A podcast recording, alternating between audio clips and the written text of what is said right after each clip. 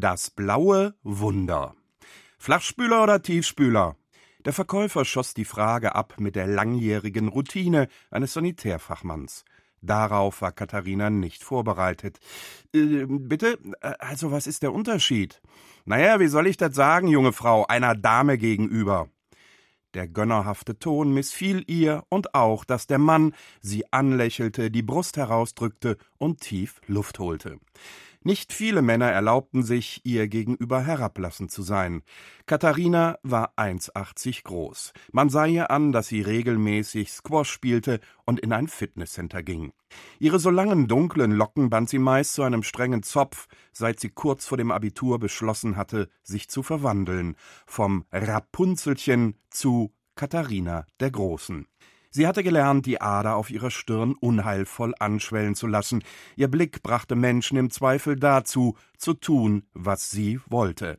Aber der Mann, der einen Kopf kleiner war als sie, hatte schon mit ganz anderen Gegnern gerungen, auch wenn der gelbe Helm fehlte, mit seinem rot karierten Flanellhemd und der blauen Latzhose war er niemand anderes als Bob der Baumeister. Mädchen, wir schaffen das. Er wollte doch nur ihr Bestes.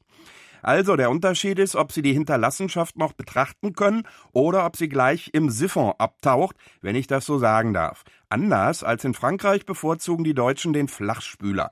Hierzulande unterziehen wir halt gern all unsere Produkte einer strengen Prüfung. Bob lachte ein einstudiertes Lachen zu seiner offensichtlichen Lieblingspointe. Naja, als Ärztin kann ich Ihnen in Ihrem Alter auch nur zu regelmäßiger Stuhlkontrolle raten. Bobs Gesicht wurde für einen Moment so porzellanweiß, wie es jene glänzenden Artefakte einer fortgeschrittenen Zivilisation waren, die im Hochregallager des Baumarktes hinter ihm standen, dicht an dicht, noch gänzlich unbefleckt. Der heimtückische Baumeister gab nicht auf. Flink zog er aus der Hüfte. Äh, Winkel PVC-Rohr mit 45 oder 90 Grad? Katharina zögerte nicht. 90 Grad. Als sie vom Parkplatz des Baumarktes auf die Allee abbog, wurde ihr Wagen von den ersten Wellen des Feierabendverkehrs verschluckt. Es ging ihr zu langsam voran. Einmal hubte Katharina einen Kombi mit auswärtigem Kennzeichen an, der nicht weiterrollen wollte. Sie setzte ihre 70er Jahre Sonnenbrille auf und nahm sie wieder ab. Ein gewaltiger grauer Elefantenrüssel saugte die Nachmittagssonne langsam aber sicher auf. Wolken also von Westen her dann würde es bald Regen geben. Manchmal stimmten die Wettervoraussagen ja tatsächlich, die sie aufmerksam verfolgte, denn sie stand ungern im Regen, unvorbereitet und darum unleidlich. Seit sie bei dieser Party damals im Bootshaus der Schule auf das Paar im Regen gestarrt hatte, versuchte sie, ihm zu entkommen. Aber jetzt war Katharina das Wetter egal. Sie drehte die alte Soul-Nummer im Radio lauter und sang mit. When you believe in things that you don't understand, then you suffer.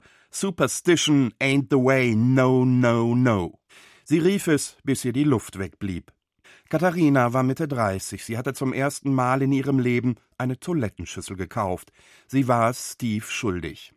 Lag es an den Manhattan, die sie in der Safari-Bar getrunken hatte, während er bei Ananassaft geblieben war, oder dem Kaffee, den er bei sich für sie zubereitet hatte, in einem merkwürdigen Kupfertöpfchen mit einem langen Griff, das er so heftig geschwenkt hatte, dass ihr bereits da schwindlig wurde? Auf Steves Toilette wurde Katharina unwiderruflich seekrank, ein Schiffchen von Wellen herumgeschubst zur Belustigung gelangweilter Meeresgötter. Sie hatte versucht, sich zu konzentrieren, selbst Fische im Aquarium konnten seekrank werden, aber sie wollte sich daran erinnern, was sie im Studium über Gleichgewichtsirritation gelernt hatte und fixierte eine schwarz-weiße Postkarte auf der Badezimmertür. Sie sah einen nackten Hintern, ein Mann baumelte von der Decke, anscheinend dort aufgeknüpft. In der Zimmerecke ihm gegenüber stand ein Fernseher. Den ganzen Tag vor der Glotze hängen war die Bildunterschrift, die sie mühsam entziffern konnte. Katharina musste lachen und konnte nur noch schnell nach rechts kippen, um sich in Steves Badewanne zu erbrechen. Das krachende Geräusch hatte sie nicht gehört. Beim Kentern hatte sie das Klobecken aus der bereits losen Verankerung gerissen. Die Bohrung auf der linken Seite war zersplittert. Steve hatte sie aus der Seenot gerettet, ihr zwei Aspirin und eine halbe Flasche Wasser eingeflößt und auf seiner Matratze schlafen gelegt. Am anderen Morgen weckte er sie mit einem Glas frisch gepressten Orangensaft und zwei weiteren Aspirin. Wusstest du, dass Aspirin eine der besten AIDS-Therapien ist? Der Typ, der das rausgefunden hat, der ist genial. Aber das Wissen wird seit über zehn Jahren gezielt unterdrückt. Da steckt die Pharmaindustrie hinter. Die will weiter ihre scheißteuren Medikamente verkaufen. Katharinas Gedanken kamen nicht voran in einem Gehirn aus zähem Leder. Zu viele Worte, zu seltsam die Botschaft. Sie konnte nicht entscheiden, ob er sie veralberte oder ob er es ernst meinte. Ach, glaub mir als Ärztin, zu viel Aspirin ist schlecht für den Magen. Dann schluckte sie die beiden Tabletten einfach herunter, spülte mit Saft nach und schlief wieder ein. Sie hatte Steve beim Geburtstag ihrer Freundin aus der Uniklinik kennengelernt. Die Tischdecke war leuchtend weiß und faltenfrei, weiß waren die Griffe des französischen Bestecks und weißer als weiß die Kalla, die Yvonne in weißen Vasen dekoriert hatte, als sähe sie im Krankenhaus nicht jeden Tag genug weiß. Alles war dekoriert wie das Arrangement für einen Artikel über Tischkultur in einem Feinschmeckermagazin. Das Viergangmenü, das Yvonne gekocht hatte, stammte wahrscheinlich aus dem gleichen Magazin. Die Männer allerdings hatten ein stimmiger Kontrast, auf den die Gastgeberin es ganz sicher angelegt hatte, die dunklen Designeranzüge, die Frauen die kleinen Schwarzen aus dem Schrank geholt. Katharina trug einen hellgrauen Hosenanzug, und auch ihr Tischnachbar hatte sich nicht an den unausgesprochenen Dresscode gehalten. Steve steckte in einer löchrigen Jeans, sein T-Shirt war grün mit der gelben Aufschrift Waterpolo Best in Sport, rund um einen stilisierten Ball. Das Shirt spannte deutlich über dem Musculus pectoralis major. Katharina hatte als Sportmedizinerin einen Blick für Brustmuskeln und einen auch ansonsten vorschriftsmäßig austrainierten Körper. Steve spielte Wasserball in einer der unteren Ligen. Ab und an modelte er in Badehosen, aber seine Berufung war Musiker. Mit seinen Grübchen am Kinn und der Sonnenbrille im wuchernden Haarschopf sah er tatsächlich aus wie der Frontmann einer Britpop-Gruppe. Steve spielte zusammen mit Yvonnes Bruder in einer Band, die ab und an in kleineren Clubs der Stadt auftrat.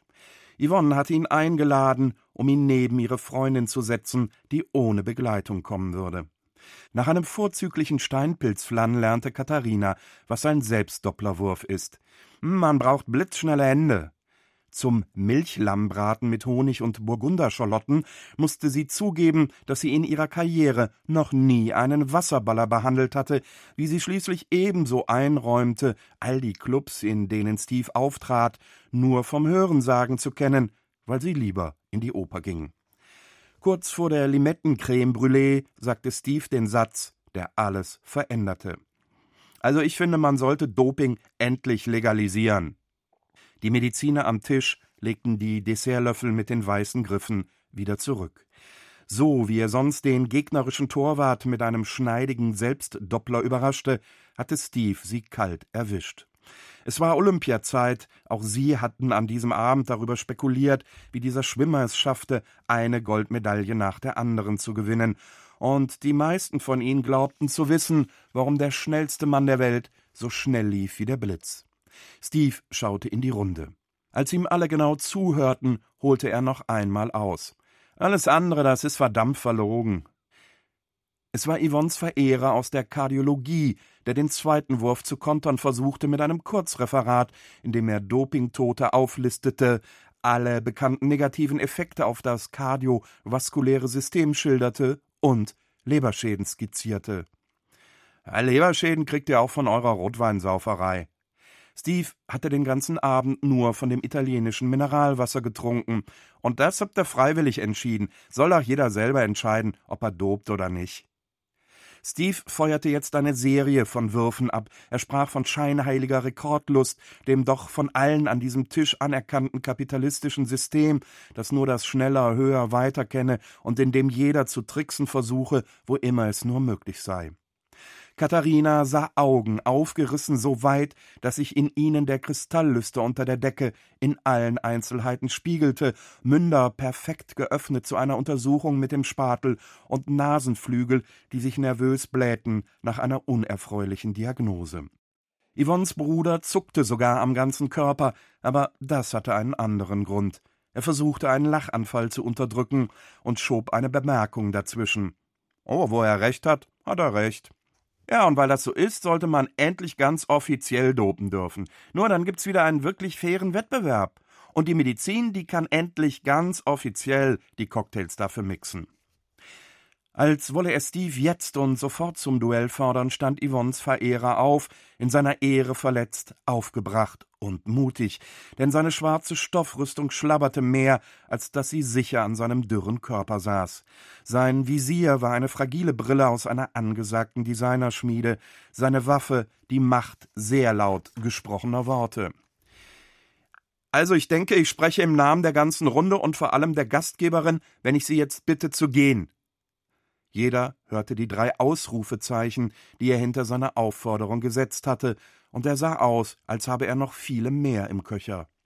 Steve machte eine ernste Miene, stand langsam und mit verschränkten Armen auf. Für einen Moment rechnete Katharina damit, dass er dieses Mal zu einer schnörkellosen Schlagwurfdemonstration ansetzen würde, der Standardwurf, den er gleichfalls im Schlaf beherrschte. Aber er ging vollkommen gelassen zu Yvonne, verbeugte sich und deutete einen Handkuss an. Ein schönes Fest, schade, dass ich schon gehen muss. Katharina entschied sich sofort. Ihr Stichwort war gefallen.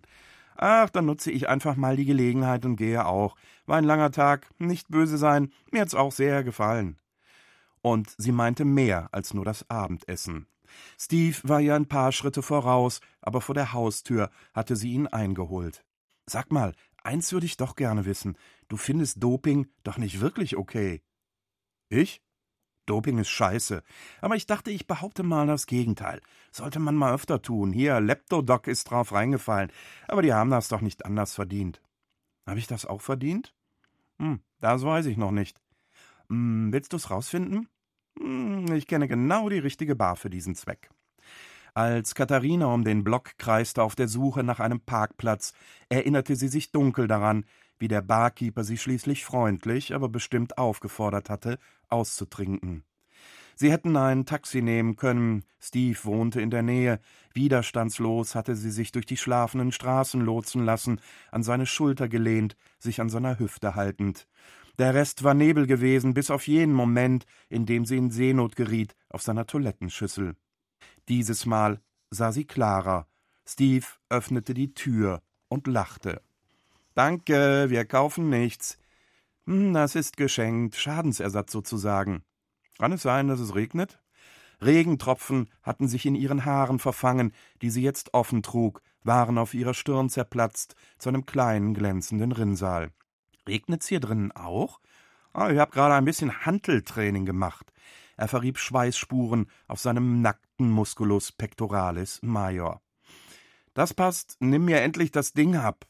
Steve wohnte in einem kleinen Zwei-Zimmer-Apartment mit Kochnische und Bad. Viele Möbel besaß er nicht, zu viel Zeug enge ihn ein.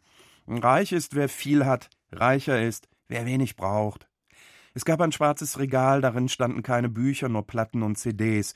In zwei schwarzen Korbstühlen stapelten sich alte Musikmagazine.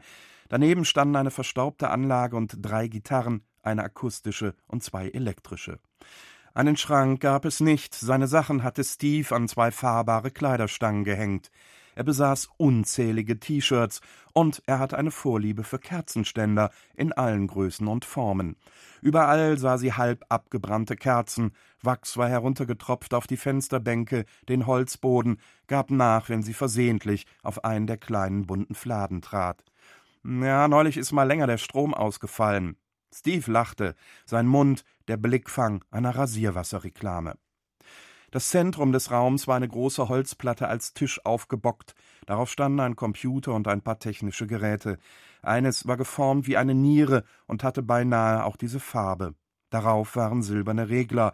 Steve erklärte ihr wortreich, welche Effekte man daran einstellen und welchen Klang von legendären Gitarrenverstärkerfirmen man simulieren konnte. Er komponierte seine Songs selbst, er spielte die Gitarrenspuren ein und mischte daraus am Computer komplette Arrangements. Ich spiel dir gleich was vor, aber jetzt gehe ich erst mal schnell duschen und dann zieh ich mir was über. Hm, das wäre aber schade. Steve machte einen Schritt auf sie zu. Sie roch süßen Schweiß, Schwimmbad, Babyöl.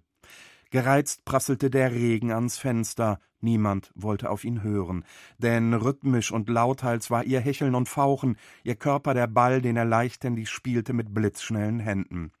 Aber dann nahm er eine andere Gestalt an, wurde ein Wesen aus dem Unterwasserreich. Und sie? verwandelte sich in eine Seeschlange, züngelte und biss und flößte ihm Gift ein, damit er schneller schwamm neben ihr, über ihr und wieder unter ihr, hob sie ein ums andere Mal aus dem Wasser. Wie gut sind Haare auf der Brust, wenn man sich festkrallen muss, auch wenn das doch immer ihr Ziel gewesen war, endlich kentern und versinken bis zum Grund des dunklen Ozeans. Dann hob er sie einfach hoch auf seine Hüften, ließ sie auf und abtanzen, sein Meerweib im Sturm, wirbelte herum mit ihr, als ginge er übers Wasser. Sie jauchzte wie ein kleines Mädchen auf großer Fahrt und wäre beinahe wieder seekrank geworden. Er aber sah es in ihren Augen und machte also wieder Quartier auf sanfteren Wogen, verdoppelte sich und verdreifachte sich, tauchte plötzlich ab, kam hinter ihr wieder hoch, trieb sie resolut voran, und dann wurden sie für eine kurze Ewigkeit zu zwei fliegenden Fischen unter einem Nachthimmel, der längst aufgeklärt war. Dass der Regen in der anderen Welt sich beleidigt zurückgezogen hatte, Katharina hatte es nicht gemerkt, denn sie hatte ihn erkannt. Er ist der Wassermann, er hat in Rapunzelchens Sternen gestanden. Dieser Abenteurer liebt die Frauen und die Freiheit. Wer ihn zu erobern weiß, wird mitgerissen von den Fluten seiner überschäumenden Fantasie. Ein paar Scheiben Toast, der schon hart war und die er auf der großen Herdplatte zu rösten versuchte. Meinen Toaster habe ich einem Kumpel geliehen. Ein halbes Glas Nusscreme, ein paar Ecken Schmierkäse in Goldfolie, die aussahen, als habe Steve sie irgendwo mitgehen lassen und zu spät in der Hosentasche gefunden. Das war ihr Frühstück. Mehr als das, was Katharina gewohnt war. Sie mochte es nicht, allein zu frühstücken. Der Orangensaft aber war wieder frisch gepresst. Nach dem Frühstück spielte er ihr sein neuestes Stück vor, ein Konzert nur für dich, auf der akustischen Gitarre. Steve hatte noch einmal neue Seiten aufgezogen, die Melodie gefiel Katharina, aber der Text war seltsam. Der Song hieß September 11. Steve sang vom Dirty Uncle Sam, der alles selbst geplant habe, vom Durst nach Eroberung und davon, dass die Dinge nicht sind, wie sie scheinen. In den ersten Wochen trafen sie sich regelmäßig, der Wassermann und die Nixe. Katharina blieb Zeit für nur wenige Fragen. Sie wusste nicht, was genau er in den letzten Jahren getan hatte und wovon Steve wirklich lebte. Aber das war nicht wichtig. Wichtig war, warum gefalle ich dir? Hm, du erinnerst mich an meine Mutter. Oh, du nimmst mich auf den Arm, ich glaub dir alles, aber das nicht. Ich mag große Frauen und Frauen, die kochen können. Es war an einem Freitagabend im Dezember, als Katharina zusah, wie das Hühnchen im Topf immer zarter wurde. Coq au vin, sie hatte das Rezept von Yvonne und Steve hatte nichts gegen Wein, wenn er gekocht ist. Sie probierte, aber es war zu spät. Der Bissen fühlte sich an wie ein nasses, warmes Brötchen. Zwei Stunden hatte sie ihm immer wieder SMS geschickt. Kurz vor Mitternacht hatte er sich dann gemeldet. Außerordentliches Bandtreffen. Als sie kurz vor Weihnachten mit einer Grippe im Bett lag, kam nur Yvonne vorbei. Sie fragte nicht, Katharina antwortete nicht. Aber als er am zweiten Weihnachtstag kam, ignorierte sie, dass aus Schnee wieder Regen wurde. Er wollte nicht bleiben. Ah, wir haben morgen ein wichtiges Spiel, aber ich melde mich, versprochen, ich ruf an.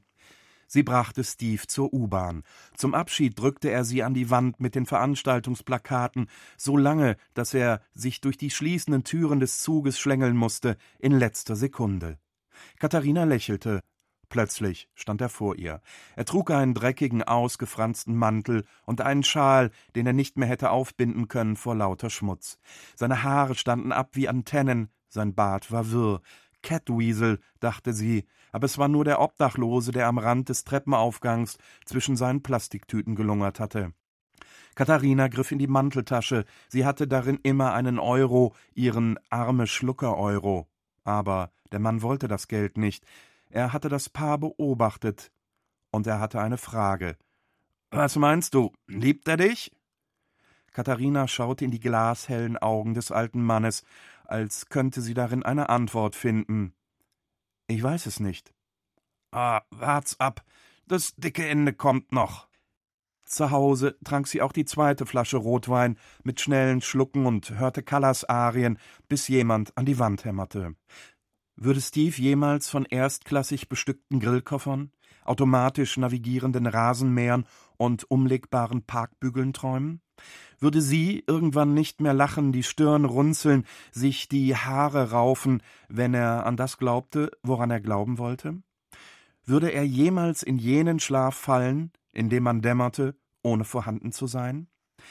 Sie sah, wie er den Ball mit seinen langen, starken Fingern umzingelte. Sie sah, wie er ausholte und das Wasser zu strudeln trat, wie er aus ihnen höher und höher herausstieg, wie das Wasser um ihn herumspritzte, als sei es heißer als hundert Grad.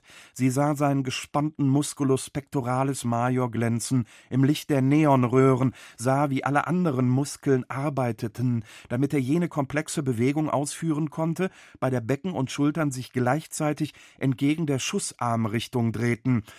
Dann sah sie nur noch, wie der Ball seine Hand verließ und beschleunigte und flog und flog, als könne er die Wand durchschlagen und immer weiter fliegen, befeuert von herkulischer Kraft. Schaffarm?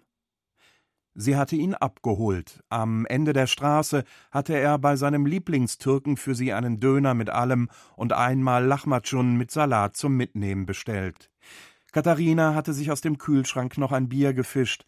Auf der Brücke über den kleinen Kanal hatten sie schweigend auf das Wasser geschaut. Dunkel spiegelten sich die Stämme der Trauerweiden, postkartenblau kräuselte sich der Himmel. Über ihn aber streckte er sich aufgeräumt und verdächtig glatt. Als ein leichter Wind sich in ihren Locken verfangen hatte, waren sie Hand in Hand weitergegangen zu dem kleinen Spielplatz mit den überdachten Türmchen, aus denen die Kinder in den Sand rutschen konnten. Auf einem Schaukelpferd wippte wild ein kleines Mädchen mit schwarzen Zöpfen und Mandelaugen. Ein blonder Junge in einem violetten Overall stand daneben und beobachtete konzentriert, wie entweder die Zöpfe flogen oder die knallrote Feder unter dem Holzpferd gestaucht und gedehnt wurde. Schaffarm? Katharinas Ader auf der Stirn trat hervor, ihre rechte Hand presste ihre türkische Pizza, bis der Salat aus der Rolle quoll, aber ihr Blick blieb kraftlos. Steve hockte mit untergeschlagenen Beinen auf der Bank und schaute sie an, als berichte er ihr von einem Gig am nächsten Wochenende, der überraschend dazwischen gekommen war. Ja, schon Ende des Monats wolle er aufbrechen. Neuseeland, das habe er immer schon mal sehen wollen. Woher hast du das Geld für den Flug? Und was willst du da machen? Und wann verdammt nochmal? Eine Gitarre habe er schon verkauft, den Rest würde ihm Yvonnes Bruder leihen, denn da unten wolle er ja arbeiten, eben auf einer Schaffarm. Es gebe schon einen Kontakt, ein Mannschaftskollege, ein Austauschstudent aus Neuseeland, habe da was eingefädelt und äh, er könne dort alles tun, was er wolle. Wasserball spielen, da stehen die drauf und gute Musiker finden überall eine Bühne. Und wann verdammt nochmal kommst du wieder? Hm, woher soll ich das wissen? Ich bin ja noch nicht mal da. Und ich? Kannst doch nachkommen. Katharina holte aus, aber das, was vom Lachmatschun übrig war, war zu leicht und zu langsam. Die Alufolie warf noch einmal Funken im Sonnenlicht, aber Steve hatte sich längst weggeduckt. Warum ging sie noch einmal mit ihm in seine Wohnung an der Straße mit Flussnamen? Um von dort noch einmal mit ihm aufzubrechen, weit ins Meer hinaus, denn dieser Abenteurer liebte die Frauen und er riss sie mit in den Fluten seiner überschäumenden Fantasie. Als Katharina ging am Morgen, sah sie, wie das erste Sonnenlicht das Zimmer absuchte und sich schließlich besonders für die Toilettenschüssel interessierte, die in der Ecke stand und weiß glänzte. Das Rot der riesigen Schleife, die sie damals ums Porzellanknie geknüpft hatte, war schon matt vom Staub. Der Regen hatte sie lange gesucht. Jetzt hatte er Katharina gefunden, und er war gut vorbereitet, kübelte Wasser über ihr aus mit einem Schauer, der sogar Thema in den Lokalnachrichten wurde. Ohne Schutz, ohne Schirm rannte sie von der Apotheke nach Hause, sie trocknete sich nicht einmal ab, Tropfen fielen auf die Kacheln.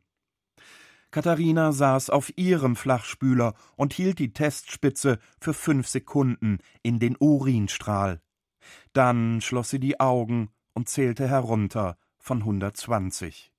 Das Pluszeichen erschien im Ergebnisfenster. Ein blaues Wunder.